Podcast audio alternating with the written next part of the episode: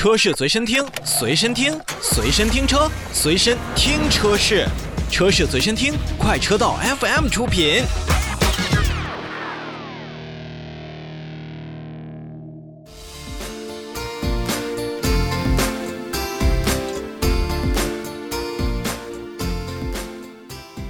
DS 品牌扎根中国市场，这是 DS 旗下首款纯电进口车型 DS3 上市当中舞台亮出的一句话。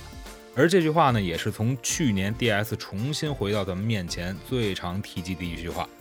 随着 DS 九以及纯电 DS 三来到我们面前，虽然有着非常不错的设计和做工，但是在 DS 这个品牌上，真的感觉这个品牌与一些小众品牌一样，真的不太可能回到咱们公众的备选车型当中了。先来说说新车，这次进口的 DS 三呢，给到咱们中国消费者两款车型，分别是 DS 三的左岸版和右岸版。价格呢是三十三点三三万元，以至三十一点三三万元。单看大小，再看价格，虽说是进口形式引进，但想想我们 PSA 成都工厂还会返销欧洲市场的 DS 九，你说这台车型是贵还是便宜了？当然啊。咱们先不说国产进口之间的税费、人工、运费等等差异，先看我们日常在市面上能够见到的同价位车型还能选择什么？三十万元往上的价格区间，对于想购买电动车型的消费者来说，其实并不低了。因为在这个价格区间呢，咱们不会单纯想让电动车把我们从 A 点安全送到 B 点，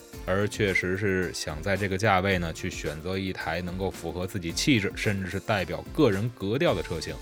在三十万往上的这个区间，我们可以选择 Model 3或者 Model Y。虽然现在选起来有点害怕，还可以看看未来的 EC6。用 Bus 方案呢，不选装的情况下，没准价格还不会达到三十。极星二更不用说咱们自己的极客零零一。这些车型，不管是从车辆大小、个性化以及消费者的认可程度上看，哪一个都是响当当的产品。当然了，这个平心而论，DS 三也是遵循了 DS 品牌在设计上的一个独特审美。在如今现今的市场环境下，还有品牌在设计上这么率真，也算是难能可贵了。这早年间啊，我们熟悉的 DS 三两厢车，就是一款完完全全非常漂亮的车型。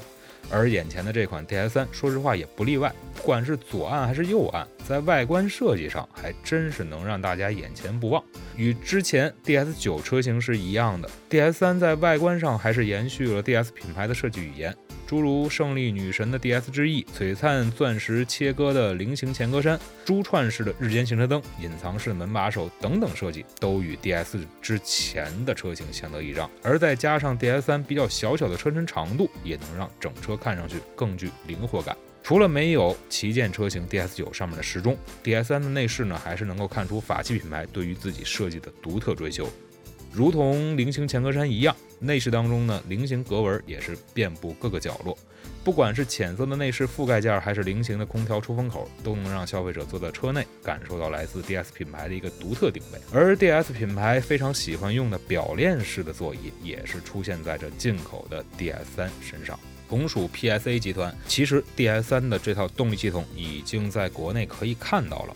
DS3 的动力采用了与东风标致 E 2008如出一辙的电力驱动总成，系统最大功率一百二十千瓦，峰值扭矩二百六十牛米，工信部给到的续航能力是达到了三百六十公里，电池容量呢是四十五点二四千瓦时。车型小，所以电池容量小也算正常。但从这个价格来看的话，怎么着也得是七十千瓦时之上了吧？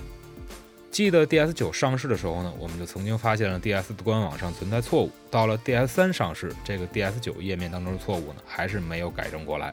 虽然大家现在已经不同之前的年代，我们看车辆参数之前一定会上官网去查阅，但作为一个品牌在互联网当中的官方口径，一定程度上能够由小见大。说扎根在中国，请先把官网上的错误改了再说。最后还是要说说价格的事儿。我知道这款 DS 三不可能成为咱们全部消费者的备选车型，因为它的产品调性啊，注定成为极少数热爱这个品牌和所谓法系高定的消费者群体的心头好。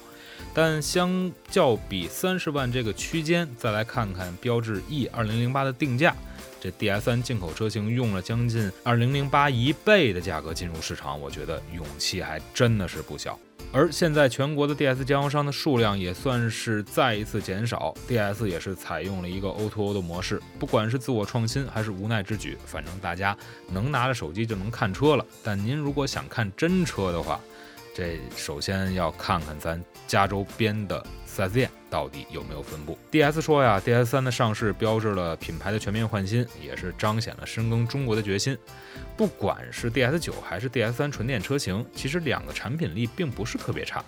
但就单单看这两车的定价和相对宣传的角度来说的话，注定小众一定是无法回避的事实。而现在豪华车市场又竞争那么凶残，真不知道 DS 品牌还能坚持到什么时候。